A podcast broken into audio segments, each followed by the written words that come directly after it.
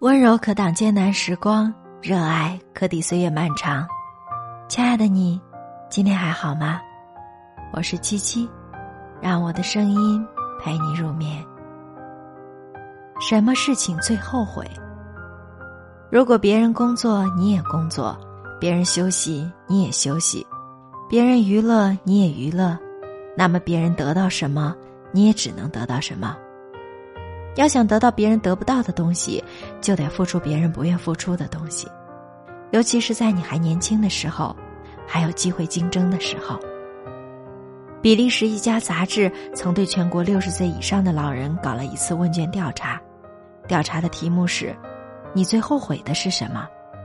并列出了十几项生活中容易后悔的事情，供被调查者选择。于是就出现了这样一个结果。有百分之七十的人后悔年轻时努力不够，以至于事业无成。由此，我想起了一个故事，说有一个四十岁的人被医师告知患了绝症，最多再活三年时间。因此，他为了使自己最后的生命更有意义，拟出了一个三年要做十件事的工作计划，其中包括写一本书、学一门外语、搞一项发明、游三十座名山。看五十个城市等等，而且计划出后便立即付诸行动，在过了两年零八个月的时候，十项目标全都完成。可当他再次到医院复诊时，却发现是医师当时拿错了病历，自己根本没有患病。这也是一个经验：如果别人工作你也工作，别人休息你也休息，别人娱乐你也娱乐，那么别人得到什么？你也只能得到什么？要想得到别人得不到的东西，就得付出别人不愿付出的东西，尤其是在你还年轻的时候，还有机会竞争的时候。有百分之六十七的人后悔年轻时错误的选择了职业。应该说，错误不在选择了什么职业，而在于选择了安稳。有三个大学的同学同时被分配到县市机关工作。几年之后，有一个不甘心就这样看领导眼色，因此要求调到了企业。另外两位没动心，又过了几年，又一个辞职下海，剩下的一个仍未动心。再过了几年，三人相聚的时候，到企业的那个人已经当了大厂的厂长，辞职的那个已经成了富翁，而在机关的这个却后悔不该满足于每月可吃几百元的皇粮。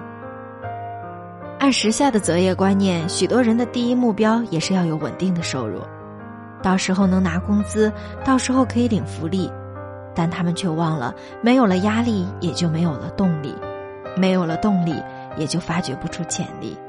不是天下伯乐太少，而是自己埋没了自己。有百分之六十三的人后悔子女教育不够或方法不当，我就亲眼看到过这样的景象。上初中的女儿晚上放学回来，正在麻将桌上决战的夫妻不耐烦的一挥手，说自己泡面吃去。还有一对夫妻，每人拎着一只鞋在屋里追打自己上小学的儿子，惨叫声惊得四周为之不安。而且这些父母当时并不后悔，甚至认为自己做的很对。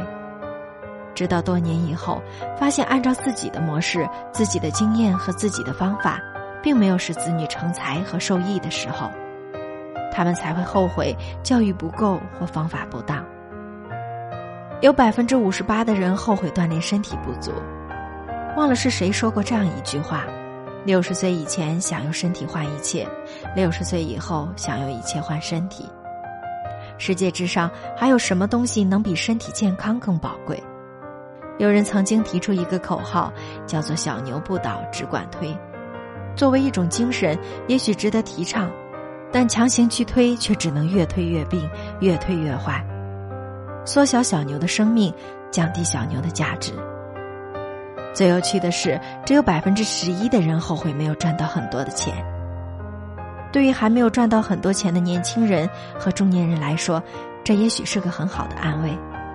有钱虽然能够办很多事情，但是赚钱并不是人生最重要的目的。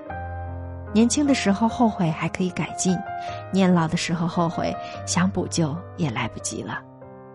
所以，我们每个人都应该经常回头看看自己走过的路，扪心自问：我什么事情最后悔？人生没有你想的那么长，能快乐就尽量去快乐吧。亲爱的你，晚安。